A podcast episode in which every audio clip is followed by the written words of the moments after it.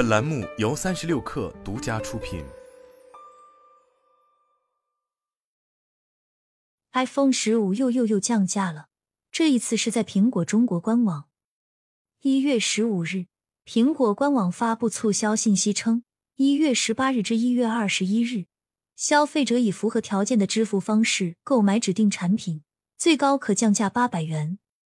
此次优惠政策几乎覆盖苹果全系产品，涉及 iPhone、Mac、iPad、Apple Watch、C、AirPods、Apple Pencil 等。其中，iPhone 十五系列所有机型、iPhone 一四、iPhone 十四 Plus 或 iPhone 十三最高可降价五百元，MacBook Air 最高可减四百元。Apple Watch、C、AirPods、Apple Pencil 分别最高可减两百元、一百元、五十元。不过，苹果注明了参与优惠的商品数量有限，iPhone 内为三万件，iPad 类为五千两百件，Mac 笔记本电脑类为七百五十件，Apple Watch 类为一千件，AirPods 类为两千五百件，Apple Pencil 类为五百四十件，售完即止。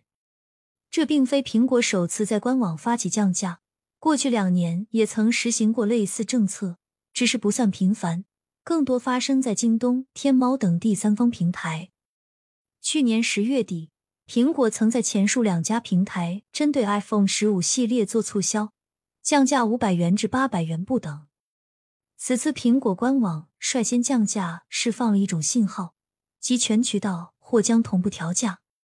对于线下渠道，代理商们会在这个时期得到价格保护，对自己手中的货品进行降价处理。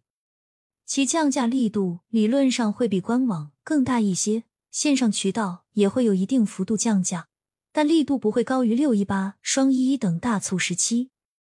界面新闻注意到，当前苹果天猫官方旗舰店内 iPhone 十五的起售价仍与官网保持一致，为五千九百九十九元；京东自营旗舰店的起售价已降为五千一百九十九元。京东和天猫的苹果店铺运营规并不完全一致，前者由京东仓库发货，后者则由苹果自己运营。自 iPhone 十五系列发布以来，苹果已在多个渠道采取降价促销，显示出这家公司对于中国市场销量的重视与担忧。Counterpoint 分析师 Evan Lam 表示，苹果去年在中国市场承受的较大压力。主要来自华为、小米、荣耀、一加、OPPO、vivo 等国产手机品牌，他们在过去一年都有不错的产品和销量表现。其中，能与 iPhone 十五直接抗衡的华为 Mate 六零系列，其产能问题或已得到缓解，将有更多产品上市销售。其他厂商的旗舰新机主要卡位三千九百九十九元至四千五百元价位段。凭借几乎超配的芯片、内存、缓存等基础性能以及影像能力，可以给消费者提供更有性价比的产品。相比 iPhone 十五，销售压力更大的其实是 iPhone 十四系列等老机型。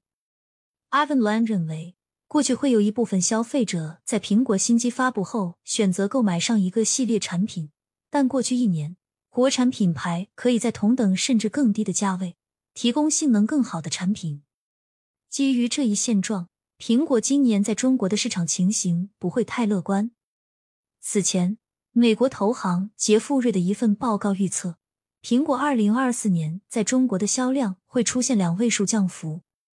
但 Ivan Lam 也指出，在全球多个新兴市场，包括印度、拉美、东南亚等国家和地区，苹果或将收获一定增量，